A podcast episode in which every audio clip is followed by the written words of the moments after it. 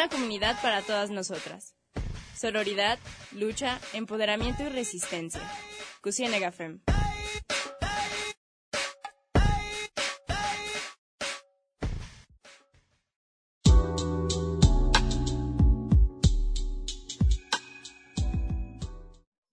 Bienvenidas y bienvenidos a Cusienega Fem, un espacio de nosotras y para todas nosotras. El día de hoy me acompañan Leslie y Matt. ¿Cómo se encuentran, chicas? Muy bien, otra vez grabando desde casa porque al parecer esta cuarentena durará más de lo que pensamos en algún momento, pero bien, dentro de todo. ¿Tú, Mayra, cómo andas? Bien, aquí otra vez dándoles lata en el día de cuarentena. Ay. Pues bueno, también aprovechamos el programa para, como ya dijimos, recordarles que seguimos en cuarentena, seguimos grabando desde casa y bueno, pedirles que sigan siendo conscientes respecto a la cuarentena, si pueden quedarse en casa, háganlo por favor, no es momento de aflojar. Sé que todos queremos salir, pero pues ahorita no se puede. Entonces, pues lo hacemos por las personas que nos interesan.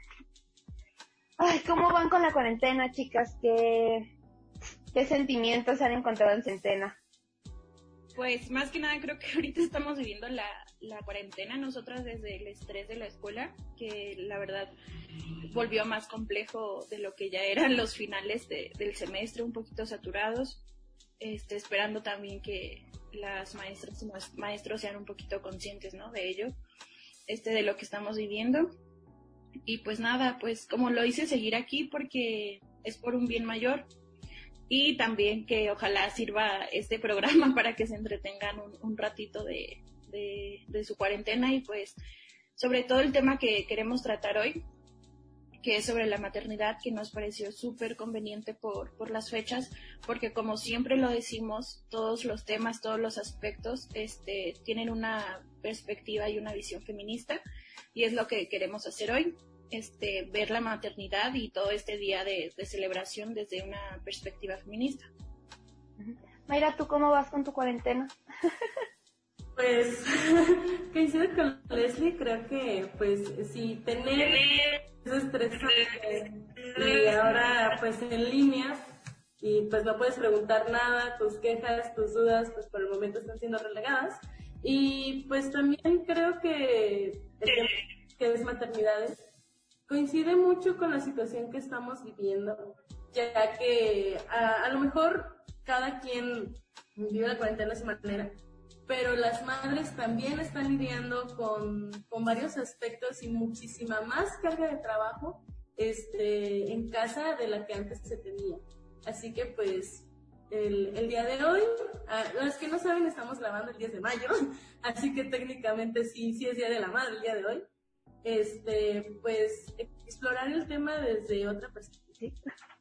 Creo que creo que la cuarentena nos está tomando un poco a todos, o sea, desde la perspectiva estudiantil estamos, no sé si hablo por muchos, creo que sí, estamos cansados, a lo mejor no físicamente, o psicológicamente sí, o sea, hay mucha carga psicológica que creo que tanto profesores como muchas personas no están tomando en cuenta, porque pues a final de cuentas lo psicológico sigue siendo medio tabú aquí en México, entonces nunca ha sido algo primordial, la verdad. Y hablando de psicológico y cómo se enlaza esto con las maternidades, hay que considerar que, por ejemplo, tu mamá, tus primas con niños, tu hermana, todos están viviendo una realidad totalmente distinta porque, porque a lo mejor ahora si ellas trabajaban, tienen que trabajar desde casa, tienen que ahora no solo ser trabajadoras, sino ir de maestras. Y, o sea, la mamá al tiempo completo también las actitudes de, de las, los infantes y las infantes cambia mucho porque pues ya no ven a sus amistades. Es un conocerse de manera muy nueva, pero también es un punto en el que se entiende los cambios que haya en ellos. Sí, de hecho creo que lo importante, lo que dice Ruth, está en salir de nosotras y ponernos a pensar y ponernos en, el lugar de otras personas, ¿no? De cómo están viviendo todo esto. Y pues claramente quienes eh, se han visto afectadas también son las madres, ¿no? Al tener, como dijo Mayra, responsabilidades más grandes, una carga de trabajo más pesada de la que tenían antes y esto obviamente nos desestabiliza porque nos puso otro ritmo repentinamente sin pensarlo, sin planearlo. Entonces, bueno, entonces este es el tema que vamos a tratar el día de hoy. Y queríamos también eh, hablar sobre la historia del 10 de mayo, ¿no? Porque igual todas las celebraciones tienen una razón social, porque alguien las designó, alguien dijo que se tenía que celebrar, alguien dijo este cuándo. Entonces, eh, Ruth nos va a hablar un poquito sobre eso, sobre la historia de cómo surge el 10 de mayo acá en México. Eh, en México, bueno, como sabemos a nivel mundial, pues es la madre, ¿no?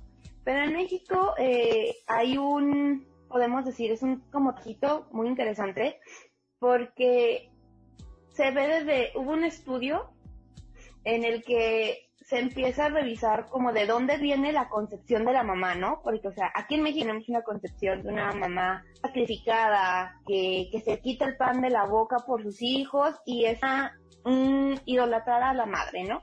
al papel que, que rige nuestras vidas de la mamá. Pero eh, resulta que toda esta idea de la mamá que no trabaja, de la mamá que dedica al 100% a sus hijos y prácticamente no se interesa por ella misma, viene mm, desde más o menos como los 40 y se planta muy fuerte en las redes de la prensa, de hecho. Fue durante la temporada presidencial de Ávila Camacho, cuando el periódico Excelsior que eh, tenía una tira muy conservadora, se une prácticamente pues al presidente. Y empiezan a dar discursos de, una mamá que se preocupa por sus niños. Y no decimos que las madres no lo hagan, pero el nivel del discurso era algo intenso. O sea, la época en la que las mujeres estaban entrando al mercado laboral, más por necesidad. Entonces, el ver esto, mujeres fuera de casa, mujeres que no se casaban, era algo que empezaba a choquear a las personas, que pues México siempre ha sido conservador, tanto en un sentido católico como en el sentido de los pensamientos, ¿no? Entonces, eh, para no hacerla como muy de larga, mm, el periódico Excelsior hace un evento que se llamaba La Madre Prolífica. Eh, la palabra prolífica es como de ¿cuál sería la palabra? Eh, ay, se me fue la palabra. Que pueden tener muchos hijos, pues. Es un término más usado en animales que en personas, de hecho, me resultó algo ofensivo cuando leí que era prolífica. Pero es lo, es algo interesante el ver cómo concibió a la mujer como un ser que solo podía dar hijos. Y eso es una concepción que se ha mantenido hasta hoy en día. El, la palabra es, yo no quiero hijos y él sí vas a querer más adelante ya es algo a lo que estamos súper acostumbradas hoy en día. O sea, todo esto no es una, no solo, no es una cosa natural, por decirlo de un modo. O sea, es cuestión histórica y cultural el que nos dicen, tú solo quieres ser mamá. O sea, y viene desde los 40, que se ha implementado y se ha arraigado desde los 40 con nosotros todo esto que, cuentas me hace pensar en, que la maternidad no es algo privado como nos lo han hecho este, parecer y nos han enseñado, sino que es algo completamente político y social, porque es justamente todo este impacto que tuvo el discurso que nos cuentas, ¿no? Entonces, pues nada, creo que para empezar eh, yo lo quisiera plantear así como un aspecto público que se debe de conversar más que nada este, y no solamente quedarse con, con eso. Entonces, pues sobre, sobre todo esto, justamente hicimos un, sondeo sobre algunas mujeres que nos cuentan, pues, desde su perspectiva, eh, no como madres, porque aún no lo son, este, alguna de ellas, eh, el hecho de qué consideran que es la maternidad. Entonces, bueno, vamos a escucharlas y volvemos para opinar un poco la maternidad para mí es una experiencia y a la vez un sentimiento que en cuanto nace el bebé se podría decir que nace el sentimiento de maternidad, el por qué te preocupas tanto por el bebé, por su bienestar y por todo eso.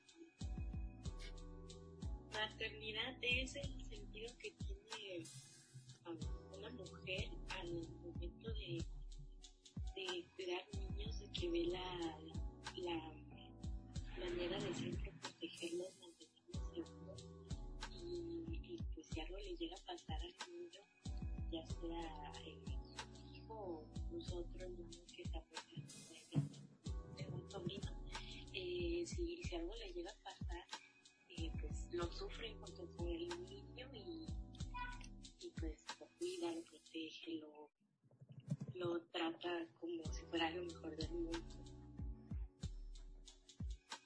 Pues ahí ya habrá tiempo.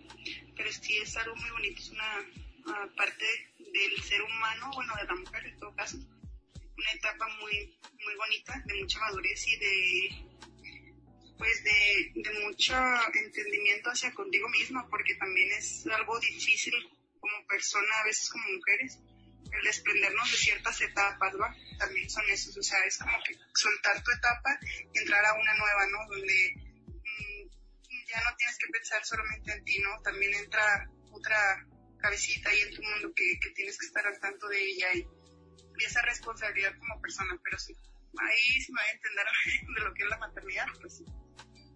Para mí la maternidad es la experiencia que tiene una mujer al decidir ser madre. Un conjunto de emociones, de responsabilidades, aprendizajes y de vivencias diferentes para cada mujer en su ejercicio de su crianza. Considero que la maternidad es una etapa en la vida de algunas mujeres, ya que puede ser opcional el pues pasar por ella, por ella o no. Y pues es una etapa de mucho desarrollo personal, madurez y demás. Y la defino como, como, mucho la defino como un reflejo de tu, quizá de tu, de, de tu crianza que tuviste tú, que no siempre es una constante, igual puede, puede variar.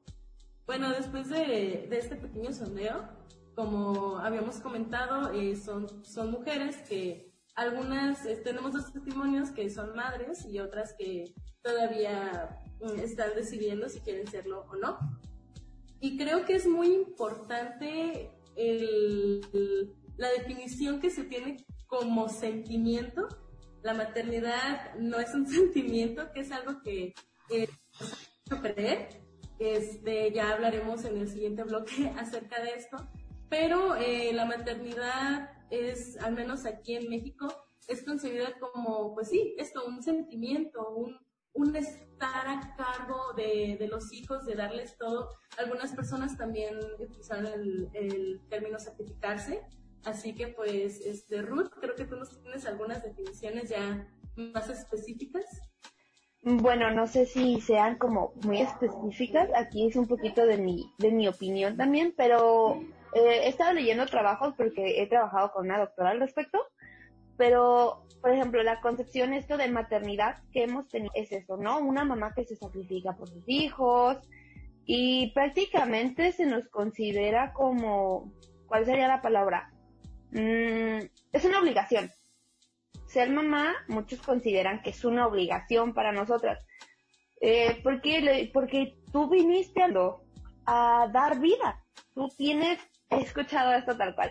Somos superiores porque tenemos la capacidad de dar vida.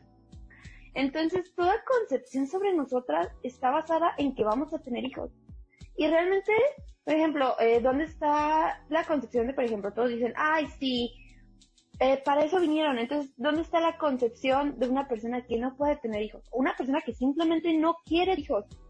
Es totalmente choqueante para las personas que, que no queramos. O sea, por ejemplo, tenemos de parte en una investigación chiquita que hicimos, hay una, hay una frase de la Asociación de Salud para Mujeres que, que dice, la maternidad no es un derecho, es una función que tiene la mayoría de las mujeres. Algunas no la tienen y no por ello las primeras tienen que serlo y las segundas sufrir por no serlo.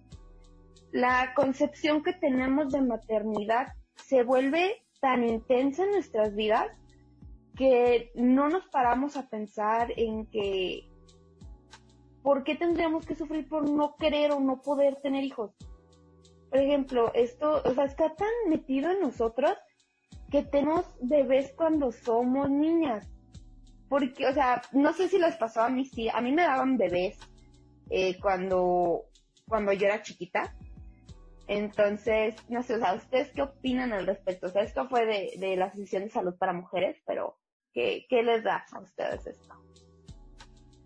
Bueno, creo que eh, el problema nace justamente en relacionar a la mujer con la maternidad, ¿no? Darlo por hecho cuando sabemos que no lo es, eh, porque esto, o sea, este, eh, no sé, este pensamiento deja a las mujeres que no pueden ser madres, no sé, en un lugar, ¿no? De, de que no, de que no están bien o que algo está mal en ellas, ¿no? Por ejemplo, las mujeres que, que no pueden, que tienen algún problema este, con su salud, este, las mujeres trans, no sé, hay muchas mujeres que por alguna razón eh, biológicamente no pueden ser madres. Entonces también imagínense si la sociedad y el mundo les dice que están mal por ello, pues también están dejando a una parte de las mujeres a un lado. Eh, bueno, yo voy a hablar de, desde mi experiencia, este, retomando lo que dice Leslie. Eh, yo tengo un problema hormonal por el momento que se está tratando de, corregir y a mí me dijeron que tener un hijo para mí es muy riesgoso, ¿no? O sea, eh, en cualquier etapa de mi vida y por cuestiones de salud. Y yo lo sé desde mi adolescencia. Y mucho tiempo yo me sentía mal porque decía, chale, es que si no puedo tener un hijo me voy a quedar sola o me van a o no voy a poder tener una pareja estable porque de seguro en algún momento va a querer tener hijos. Y, y sí es una presión que, que trataba yo de posicionarme dónde voy a quedar si no puedo o no quiero ser madre. Así que yo creo que la maternidad eh, debe de ser una decisión una maternidad debe ser libre y si no puedes, no quieres tener hijos, tampoco tienes que ser castigada eh, social y psicológica o físicamente por ello. Sí, es que es justamente con todos los estándares que debemos cumplir las mujeres, ¿no? Justamente el ser madre es uno de esos aspectos más con los que tienes que hacer check para considerarte una mujer completa. Sí, o sea, por ejemplo, o sea, el, el, que, por ejemplo, tú que dices desde adolescente, o sea, el que tengamos que considerar desde la adolescencia el, me voy a quedar sola. Y digo, una cosa es que también este terror que nos han implantado de quedarnos solas, o sea, porque pues a final de cuentas somos la persona con la que estamos toda la vida, nos gusta o no. Entonces, o sea, ¿por qué tener temor de estar sola? Pero va, la idea es que es que nos mantengamos como personas que necesitan a otro y que necesitan tener un hijo porque si no su vida no va a estar completa jamás. Y si no pueden o no quieren tenerlo, entonces pues nadie te va a querer. Es, es lo que nos han dicho por mucho tiempo. Sí, es como el mayor miedo que debe tener una mujer, ¿no? El no tener un hombre y no tener una familia. Este, sí, esta, esta conversación, vamos a un pequeño corte, esta conversación la, la seguimos en el, en el próximo bloque. Recuerden eh, nuestras redes sociales donde se pueden comunicar con nosotras. Este, en Facebook estamos como Coscienegafem y en Instagram como Cosifem. Ahí estamos. Este, cualquier duda, opinión eh, al respecto de maternidades, pues ahí los estaremos leyendo. Y recuerden seguir a Radio UDG Ocotlán. Ya volvemos.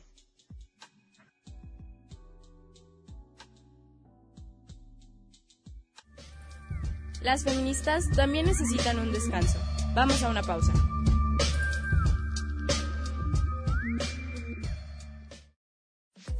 Seguimos en Resistencia. Esto es Cusienega Fem.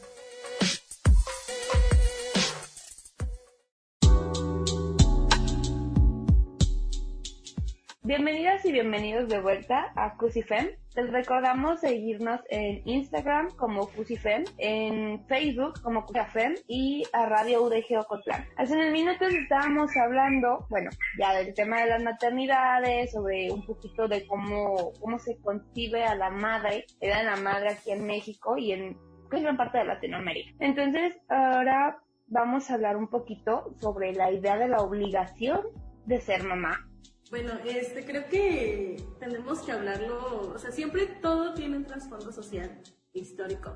Así que pues para mí es muy importante mencionar que esta obligación de ser madre viene desde que pues dejamos de ser nómadas, ¿no? Cuando empezaron las primeras civilizaciones. Suena feo, pero conservar la especie ya se vuelve algo más importante. Así que pues se le obligó a la mujer a asumir este papel de de madre pero ya como una cuestión de sobrevivencia, de supervivencia. Así que desde ahí se desprende pues muchas cosas, cuántos miles de años o cientos de años han pasado desde, desde esto. Así que bueno, ese es el trasfondo histórico. Y creo que algo muy importante es que nunca se nos cuestiona si quieres o no ser madre. Leslie en el bloque pasado comentó que era como una lista a lo que tachar, a lo que pone palomita y la, y la maternidad se nos ha puesto como la realización última de la mujer, ¿no? O sea que tu función, tu, ni siquiera tu función, tu, digamos, por lo que vienes al mundo es a dar vida. Y creo que desde ahí es una, es una presión para nosotras, este, el que no puedas este, tener hijos, el que no quieras tener hijos, este, o el que simplemente no, no estés preparada este, psicológica y mentalmente, sentimentalmente, para, quiera que no, la maternidad sí es renunciar a una parte de ti misma, no, no sacrificarse del todo, pero es renunciar a, una parte de, tu desarrollo personal individual. Así que, pues, ¿ustedes qué, qué opinan al respecto? De hecho, creo que viene mucho de la mano con este discurso de que a las mujeres no se les toca ni con el pétalo de una rosa, porque nos, son quienes nos dan vida. La verdad, me da un poco de risa repetirlo, pero a la vez es como los discursos repetitivos que escuchas que están como disfrazados de un halago, ¿no? Como, claro, yo jamás te agrediría porque tú das vida y porque todas las personas venimos de una mujer y sabemos que, como le decimos, no todas las mujeres queremos ser madres y no, no por eso nos vas a respetar. ¿No? O sea, no, porque podemos dar vida nos puedes respetar nada más. Entonces hay que captar estos discursos que a la larga te, nunca, nunca te hacen cuestionarte, nunca te preguntan si decides quieres o no ser madre. Entonces, a mí personalmente me gustaría, me gustaría lograr que esto cambie, que en algún momento te pregunten si lo deseas o no y no que sea un hecho, ¿no? De que, ah, sí, cuando tú seas madre o no sé, que, que se nos pueda dejar la, la decisión de hacerlo eh, en cualquier momento. Creo que nuestra educación, eh, no, no educación escolar, pero pues nuestra educación en casa y, pues en todo sentido siempre es porque vas a ser mamá, ¿no? O sea, desde, desde como comentaba Ruth, desde, desde niñas nos ponen un bebé. O sea, ¿Qué voy a hacer yo niña de 5 años con un bebé cuando ni siquiera me cuidar yo Así que eh, este, también creo que hay que hablar de que, no sé si te pregunte o no, pero que tú sientes esa obligación contigo misma. Cuántas personas no sufren depresión porque no pueden tener hijos o a lo mejor este hay muchos casos de que es que si no tengo un hijo tal pareja me va a abandonar. O si tengo un hijo ya toda mi vida se va a solucionar porque ya habrá alguien que me quiera. Así que pues también hay que hay que cuestionarnos realmente qué significa ser madre y si soy madre qué significa para mí en, lo personal Sí, y eso también se enlaza mucho la idea que nos implantan del reloj biológico, esto de cómo tú a tus, no sé, ya estás en los 30 y ya tu matriz te está golpeando porque quiere un hijo. O sea, todas estas ideas de, es que, porque los hijos los tienen como, se tiene dos perspectivas de los hijos, ¿no? La primera la podemos considerar como estas criaturas que les das vida y tu realización y el sueño de cualquiera. Y lo segundo es que van a ser, o sea, prácticamente también muchas personas tienen los hijos porque si no, ¿quién nos va a cuidar cuando estén grandes? Luego que van a ser unos viejitos allí solos, sin ninguna criatura en sus vidas. O sea, creo que también tenemos que considerar que esa obligación que nos hablaron es como, si no los tienes aún, se te inculca incluso culturalmente que tienes un reloj biológico que está llorando. Pues es, es una idea muy complicada, la verdad. Entonces... Sí, es que el punto es que eh, a las mujeres se las ha visto y se nos ha visto como máquinas de, procrear, ¿no? Como si el sentido de tu vida eh, aquí en este, en este mundo sea el, tener bebés, ¿no? Y va más allá de eso, somos más que creadoras de vida y de, bebés.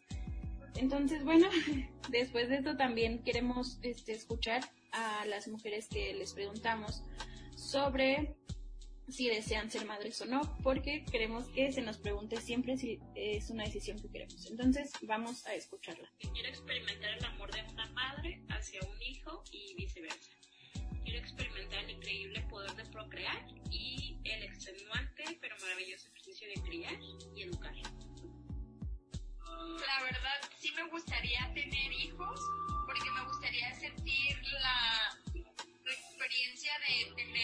Bebecito creciendo en tu vientre, tener una vida en tu vientre y para darle una educación muy buena.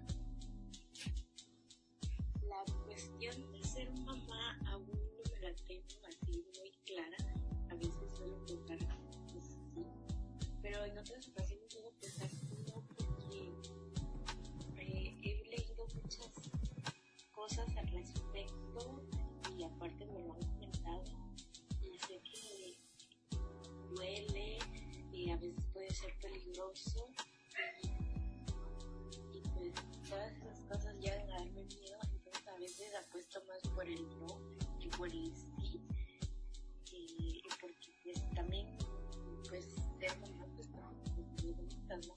pero creo que en, este momento ahí el, el no va más de acuerdo a lo que.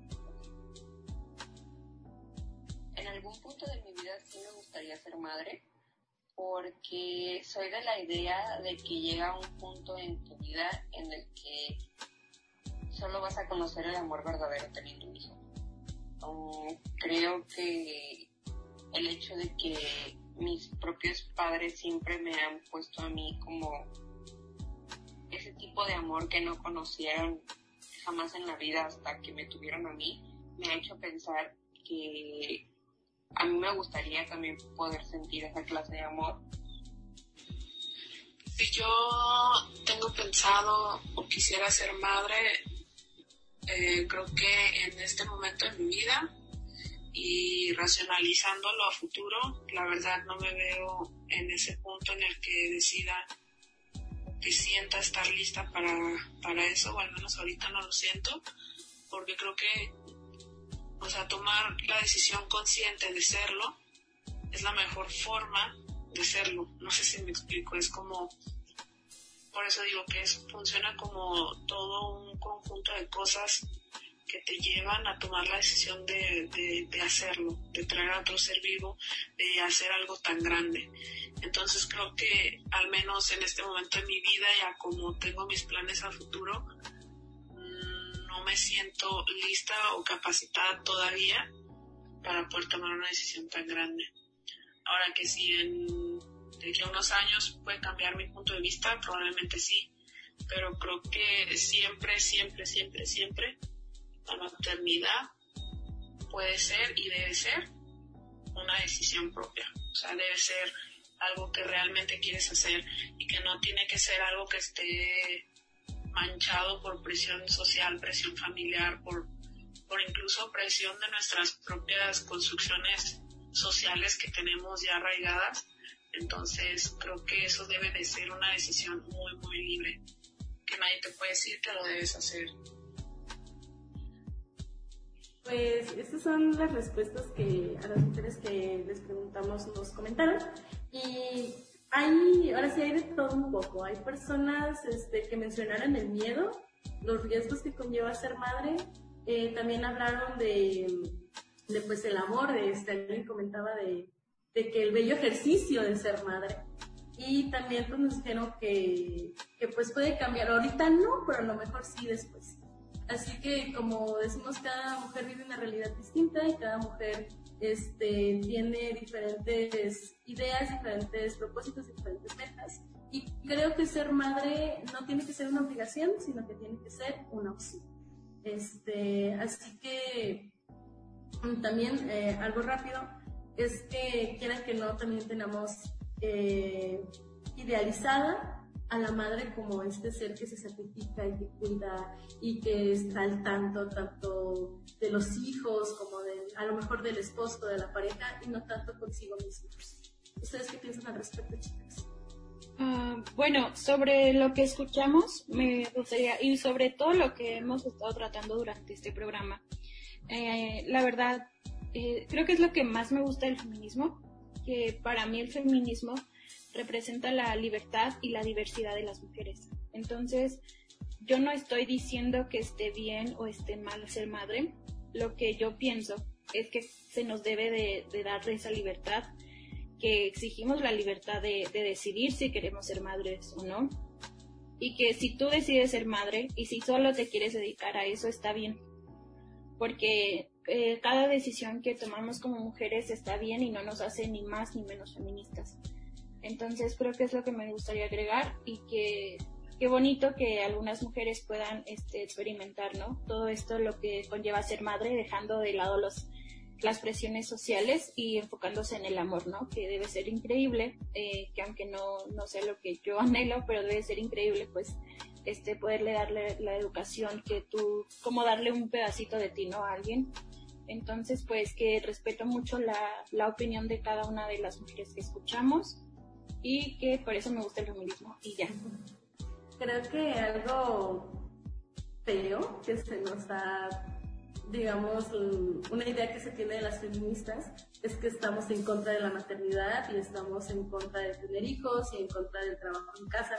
Y no, realmente no, sino que sea una, pues, un, un derecho a decidir si lo quieres o no y no tanto este, una obligación, este, sino de que si quieres ser madre, ¿por qué quieres ser madre? Si es una decisión tuya o ya es una presión social. Y pues sí, el feminismo siempre quiere que la mujer sea libre de decidir y no que tenga estas, estas obligaciones, entre comillas, pues. Y, bueno, y bueno, también tenemos que entender de dónde viene esta idea de la maternidad deseada. Tenemos que entender el concepto de maternidad deseada porque hay personas que en serio dicen, ay, yo quiero mamá. Y hablamos de personas, por ejemplo, puede ser a cualquier edad en la que la digas, pero estamos de acuerdo que no a cualquier edad puedes ser madre. ¿Por qué motivo? Imagínate, ¿no? Tú tienes, por ejemplo, si tú tuvieras a tu hijo o a tu sobrino, tú se lo dejarías encargado para que viviera con una niña de 12, 15 años o con alguien mayor que sabes que es muy inmaduro. Tú dices, espérate, le estás dando una vida algo que va a crecer y se va a desarrollar dependiendo cómo esta persona lo trate. Entonces esto, las infancias son muy complicadas. Cuidar a un niño, criar a un niño, es, muy complicado todo esto. Entonces debemos entender que cuando se habla de una maternidad deseada es porque es eso, no todas las mujeres quieren ser mamás. Cuando se lleva a esta idea de de que todos deben ser mamás y si estás embarazada es tu, tu deber tener a ese niño entonces es cuando decimos, oye, espera, no puedes tomar una decisión que no sabes qué le va a causar a lo que viene. Creo que todo esto que hemos desarrollado durante el programa nos da pie a hablar sobre el aborto, porque para nosotras, creo que hablo por, por las tres, nos, nos hace sentido pensar en el aborto como esta decisión, ¿no? De que sin importar si por la razón que sea, que nadie tiene por qué juzgar la razón por la que estés embarazada, tú tienes el derecho a, decidir si a una de esas alturas quieres ser o no madre. Por eso es que queremos hablar sobre esto, porque es una posibilidad, una forma de, de que no ocurra si es que no lo quieres. Hay muchos prejuicios sobre el aborto y sobre todo sobre la mujer que aborta. Así que siempre eso es una decisión personal. Este, ahora sí el lema de mi cuerpo, mi decisión, que a lo mejor ya ya está muy trillado. Pero sí, o sea, hablar, hablar de maternidad no solamente es hablar sobre tener hijos, sino también el no tenerlos, el no quererlos, el no tener la posibilidad de, mm, digamos, todos los seres humanos tenemos derecho a una vida digna. Así que cuestionarnos si al, o sea, al final es un ser humano, o sea, como dice Ruth, es un bebé que va a crecer y va a ser una persona. y este, y pues, ¿qué vida digna le puedes dar ahorita o en, o a futuro a, a, ese, a ese ser humano? Pues también uh, se critica a la mujer que aborta y se critica a la mujer que decide tener el hijo, pero este, no bajo las condiciones de una familia tradicional, de, de este sistema social, así que este, siempre será juzgado la, la, maternidad desde diferentes puntos por no cumplir, este, digamos, este ideal, pero hay que entender que es una decisión propia y es una decisión privada. Sí, y también entender que cuando uno se refiere a que no le dan como las condiciones, por decirlo de un modo, no solo se refieren a un sentido económico, sino también en un sentido psicológico. Porque es esto, ya seguimos teniendo un tabú de mucha gente no cree realmente en lo que sería la psicología de las personas. Véanos, o sea, somos una generación con ansiedad y, o sea, generaciones antes con problemas de depresión, con muchos problemas encima, que no, no de todos son por nuestros padres, pero muchas personas sí. ¿Por qué motivo? Imaginemos, ¿no? Si tenían la condición, si lo criaron bien a la persona, sin ninguna deficiencia económica, pero pensemos qué pasa en esta idea de la falta de amor. Hay personas que realmente, realmente no quieren tenerlo, no tienen este sentimiento. No toda la mujer nace con un instinto maternal, eso es una mentira. No todas las mujeres tienen un instinto maternal. Entonces, no sé, o sea, a mí no puedo decir que me consta, pero por lo menos yo creo que no todas las mujeres tenemos un sentido maternal. No sé ustedes qué opinan. Yo creo después de todo lo que dicen que justamente lo que pasa es que se ponen a, juzgar eh, la decisión de las mujeres y no es eh, preguntar si, si te violaron o si no tienes los recursos económicos, que claro que es algo que debes considerar al tener eh, un bebé, pero también es que tú decides, o sea, si simplemente no es algo que visualizas en tu vida, allí está, o sea, no tienes que tener eh, no te tienen que faltar recursos, no tienes que haber sido violada, o sea, si simplemente no es algo que decías en tu vida, no tienes por qué hacerlo, solamente porque no es, no es, no ha sido legalizado, no tienes, este, las formas eh, para realizarlo eh, óptimas, o sea, lo que queremos es que también que se vea como algo social en el que es un derecho que exigimos porque es nuestra decisión. Mm, creo que es importante también eh, recalcar que pues el sentido materno no existe, no es, no es un, o sea, no es una, una condición de la mujer el, sentido materno. Y pues también que no todos los abortos son productos de violencia. Eh, creo que la, la mujer, o sea, como ustedes dicen, la mujer siempre va a ser juzgada por sus decisiones. Y creo que la maternidad es una, eh, el tener hijos es, es, un ejercicio muy complejo, es un ejercicio que no, que no va a ser solamente seis meses, 18 años, sino que pues es toda una vida, ¿no? O sea, después de, de tener a los hijos. Y que si realmente quieres tener esa responsabilidad y que esa responsabilidad no consuma todo lo que tú eres individualmente. No, no tienes por qué ser sacrificada, no tienes por qué ser abnegada, sumisa, y pues es de lo que hablamos de, la maternidad deseada y sobre todo la maternidad Y bueno, después de todo esto vamos a ir a un pequeño corte para seguir hablando de esto que es súper interesante, súper largo. Entonces, no olviden seguirnos en nuestras redes sociales como Cusifem, Cusinera y también en Facebook a Radio de Geocotlán para escuchar nuestra, nuestra transmisión.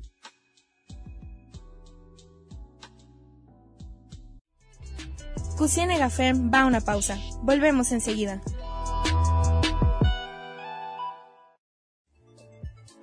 Estamos de regreso en Cusiene Café. Continuamos.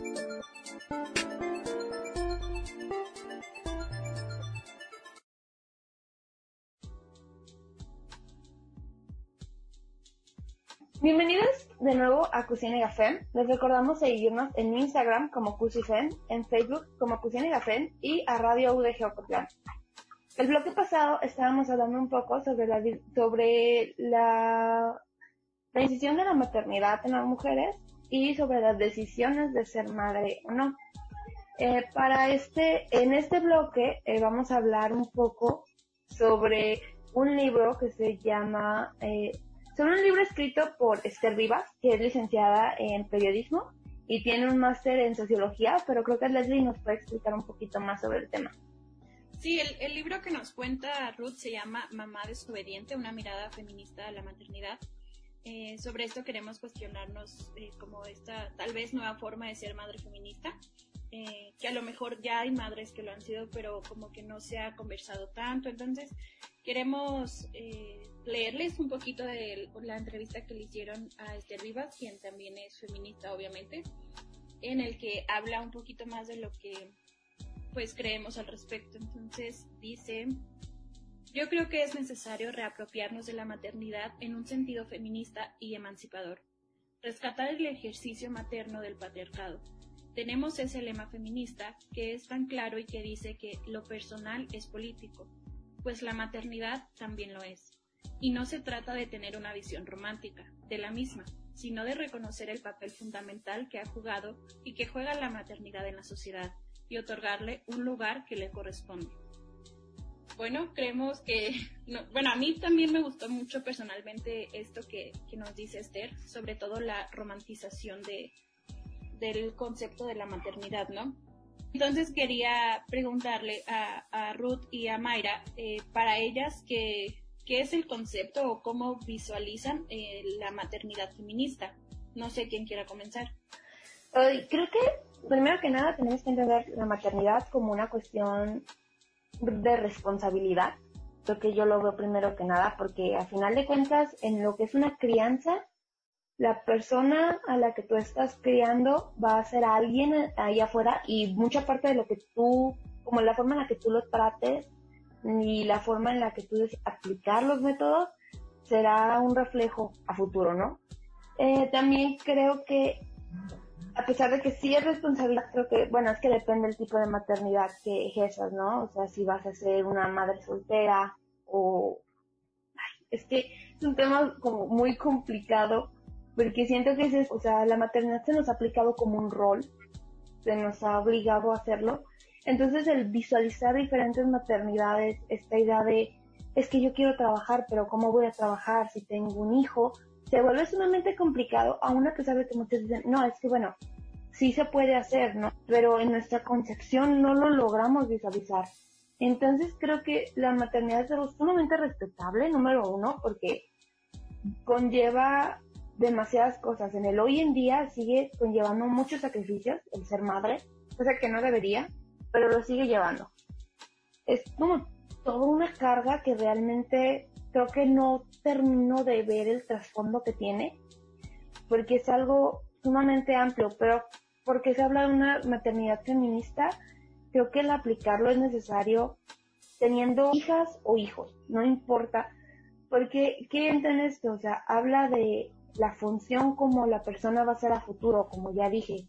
O sea, criar a una niña a la que sepa decir que no, que sepa poner, darse su posición en un mundo de fe es una maternidad feminista. Y criar también a un niño el que más adelante sepa lo que es respeto, sepa lo que realmente es igualdad, sepa lo que es injusto para sus compañeras, para su madre, es sumamente importante que las siguientes generaciones puedan tener ese contexto. Que, que puedan decir, a mí me creó una feminista y y tal vez no, ya sabemos esto, cada quien tiene una discusión sobre ideas feministas en las que no nos vamos a meter, pero creo que es muy importante el aplicar una maternidad feminista y no es esto de quiero hombres, claro que no, porque son el otro 50% de la población, no viven sola. Entonces, ¿qué es lo que desearía si, por ejemplo, en el caso de las madres de hombres es esto de una maternidad responsable donde él entienda lo que es igualdad, lo que son responsabilidades y lo que es respeto? Creo que es sumamente importante. Bueno, para mí, eh, creo que toda, toda maternidad tiene que ser feminista. Y no hablamos solamente de que tú considerarte feminista, sino que uh, esta desobediencia suena, suena quizá más rebelde, pero es una desobediencia a la estructura, los roles y digamos el molde que te ha puesto la sociedad y por ende el patriarcado de cómo ser madre. Eh, podemos hablarlo desde simplemente que, el, que se te despersonaliza, ya no eres, a lo mejor ya no eres Mayra, ya eres una mamá. Y creo que, que quitarte a ti como persona para, eh, para poder criar a los hijos, a hijas, no debe de ser así, no tienes que renunciar a, tu ser individual solamente por ser madre, que sí vas a tener que a lo mejor renunciar a ciertas partes, pero no por sacrificio, sino por responsabilidad. Y, y eso es, es, digamos, como lo básico, ¿no? De que eh, un ser madre no tiene que, por qué ser tan agotador, tan exhaustivo, que, que es a la madre que quieran o no, está aquí en México y que se idolatra en México y se quiere en México realmente a lo mejor tú no conoces, pues a tu mamá como persona, pero sí como el rol de madre. Y, y eso es algo, pues, muy triste, la verdad. Y creo que también tener libertades y derechos sobre la maternidad. Algo muy básico como dar de amamantar en espacios públicos todavía es escandaloso, ¿no? Y es una parte súper natural de, de, ser madre. Hay cosas muy chiquitas y cosas muy grandes, pero para mí ser mamá feminista es darte tu lugar como mujer en esa maternidad. Y también que no solamente es tu responsabilidad, no solamente tú estás a cargo de los hijos como, como se te ha dicho siempre, también viene la parte, digamos, de, de las paternidades, que ya es un tema más complicado, este, muchísimo más renegado, pero eh, para mí ser mamá desobediente es también tener tu identidad. Sí, eh, yo coincido mucho con lo que dice Mayra. Creo que es necesario ser desobediente en todos los sentidos, pero sobre todo cuando, cuando eres madre. Eh, creo que el ser una madre feminista involucra el, el, dejar de sentirte culpable por ser tú, ¿no? Por tener una vida además de la que tienes como mamá.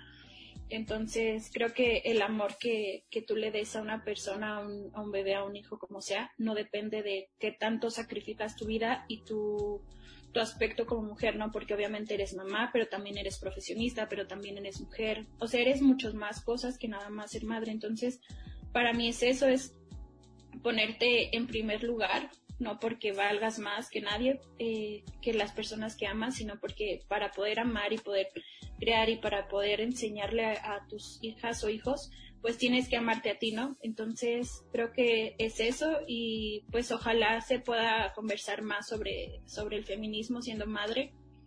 Este, obviamente tiene que ver con la enseñanza, ¿no? Que, que les des.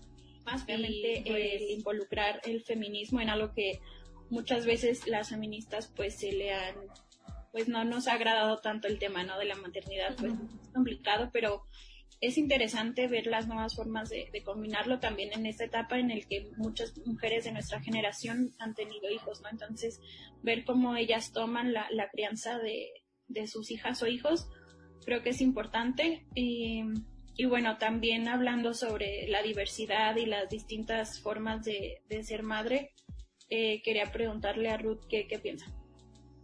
Bueno, hay un término muy usado que llegué a usar con vergüenza porque se usa muy denigrante, la verdad. Es este término de la mamá luchona, que todos, todos tenemos una prima, una, una amiga, algo que le dicen, ay, la mamá luchona, ¿no? Entonces, ¿a qué se refiere la mamá luchona? Va.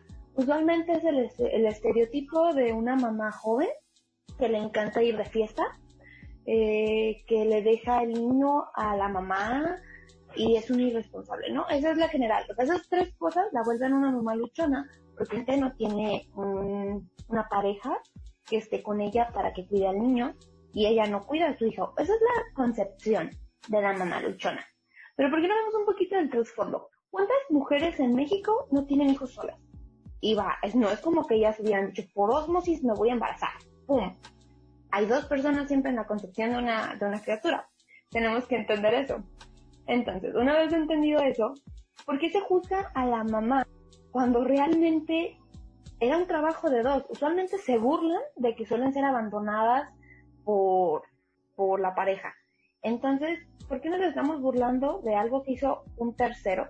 Y se, y se lo hacemos como burla, ¿sabes? Esta burla de, de seguro te dejó tu papá, que le hacen los hombres y que dices, porque hablas de una mala paternidad y culpas a la mamá de ella. pues es como, es algo que no se termina de entender. Entonces, o sea, que ni siquiera reflexionan, ¿no? Lo que están diciendo que no. Ajá, es en donde, ah, sí, los hombres somos irresponsables y, y por eso nos jodían, jajaja. eso. No digo que todos lo sean, pero vamos, o sea, es un extraño punto. Entonces, hablamos de eso. Muchas, hay muchas madres solteras en México, muchas madres divorciadas. Y habla, eso entra usualmente en la dupla de crianza de abuela, mamá, tía, mamá. Que, por ejemplo, yo en mi caso, mi sobrino la tiene, que mi hermana trabaja y mi mamá cuida al niño durante el día. Entonces, suelen ser cargas muy pesadas. Y no entiendo al 100 el por qué realmente nos burlamos de un hecho que, o sea, el criar a un, a un infante ya es algo sumamente importante, pero es esto que decíamos, se despersonaliza, o sea, entonces tengo un hijo, una hija, y ya no me puede gustar salir, ya no lo puedo encargar por trabajar, por lo porque ya tengo que dedicarme enteramente a esa persona. Dejemos de usar el término luchona como despectivo, porque la verdad creo que a estas alturas de la vida ya no queda. Siendo que México somos uno de los primeros países con padres desertores, creo que el burlarnos de esas mujeres que crían a sus hijos solos ya, ya nunca ha estado bien, pero creo que es momento de resaltarlo. Sí, total o sea, lo que dices de, este tema que son las madres luchonas, como las mamás luchonas, como lo manejan en Facebook más que nada, creo que es uno de los eh, tantos discursos que hay bobos, ¿no? Que, que hablan al respecto, que no tienen ningún sentido y que aunque lo tomemos como burla y como un juego y como un meme, no lo es. Y que al final hablan de, de la cultura y de quienes somos como mexicanos. Entonces, pues es súper irónico, como lo dice Ruth, porque están, se burlan de alguien que al fin y al cabo es una madre soltera que fue abandonada, ¿no? Que no ella, sino el hijo o hija que eh, fue abandonado. Entonces, es irónico que se burlen de la madre cuando quien es quien está haciéndose cargo, quien está este, educando a, a su hija y entonces que ni siquiera se acuerden del, del padre que abandonó a esa familia es súper único y tonto, la verdad. Entonces, pues, no sé, ojalá la gente reflexione que no siempre los chistes son chistes y ya, ¿no?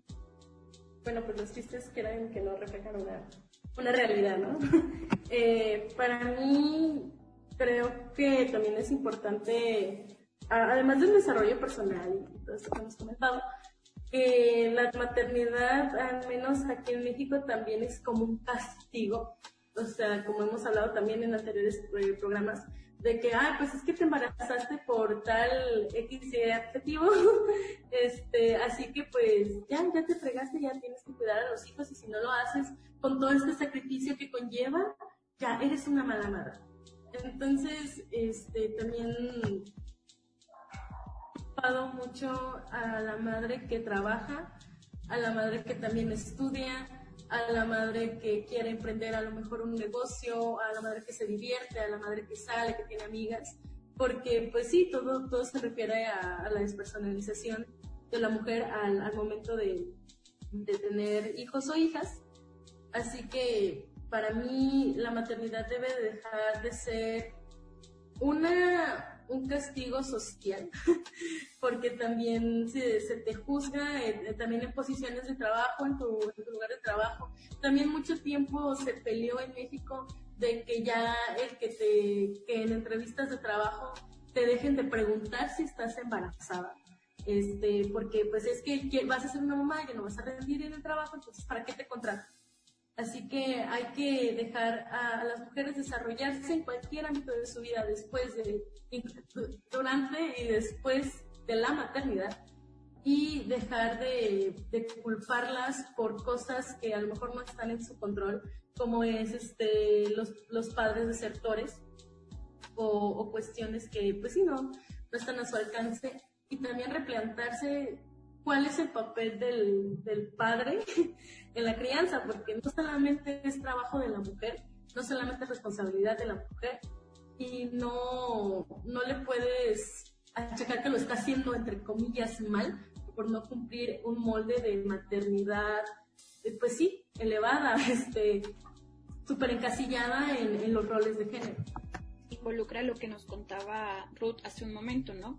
El cómo hay veces que son mujeres cuidadoras este, sin necesidad de tener eh, un, algún hijo biológico, sino que se encargan de, la crianza, ¿no? De, de alguien. Entonces, como que ni siquiera se visualiza y ni siquiera tienen el reconocimiento de, cuidadoras y solamente se les da la carga de trabajo, este, pues que, que no, no es su responsabilidad tal cual, ¿no? Entonces, pues también ser conscientes de que se nos exige cuidar a alguien, ¿no? Por ser mujeres, porque tenemos ese don de cuidar la vida de alguien.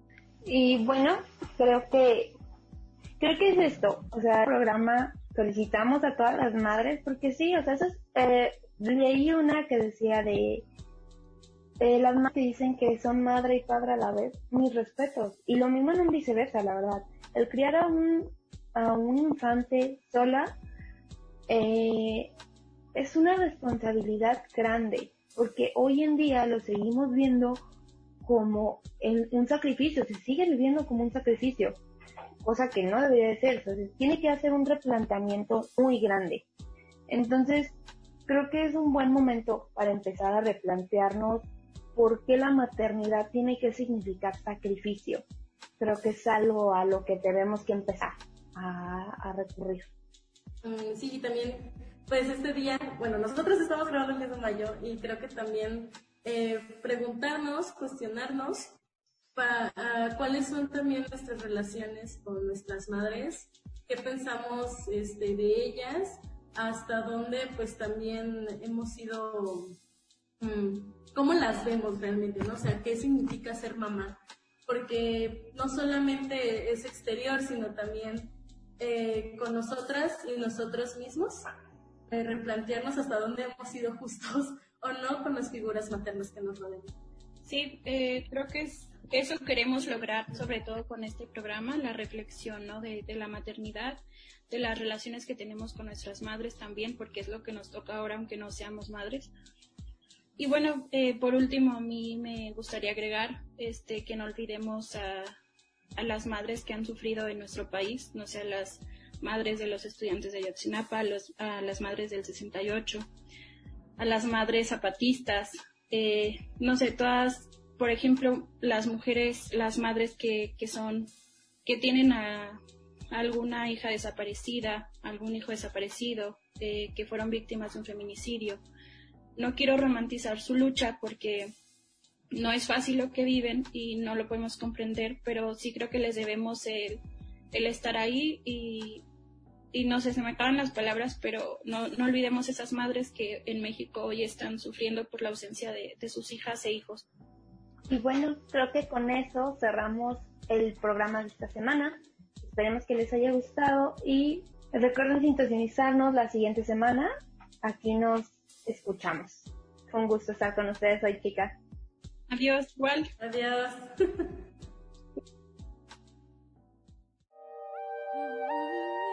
Organizadas somos más fuertes. Nos escuchamos luego en Cusienegafem.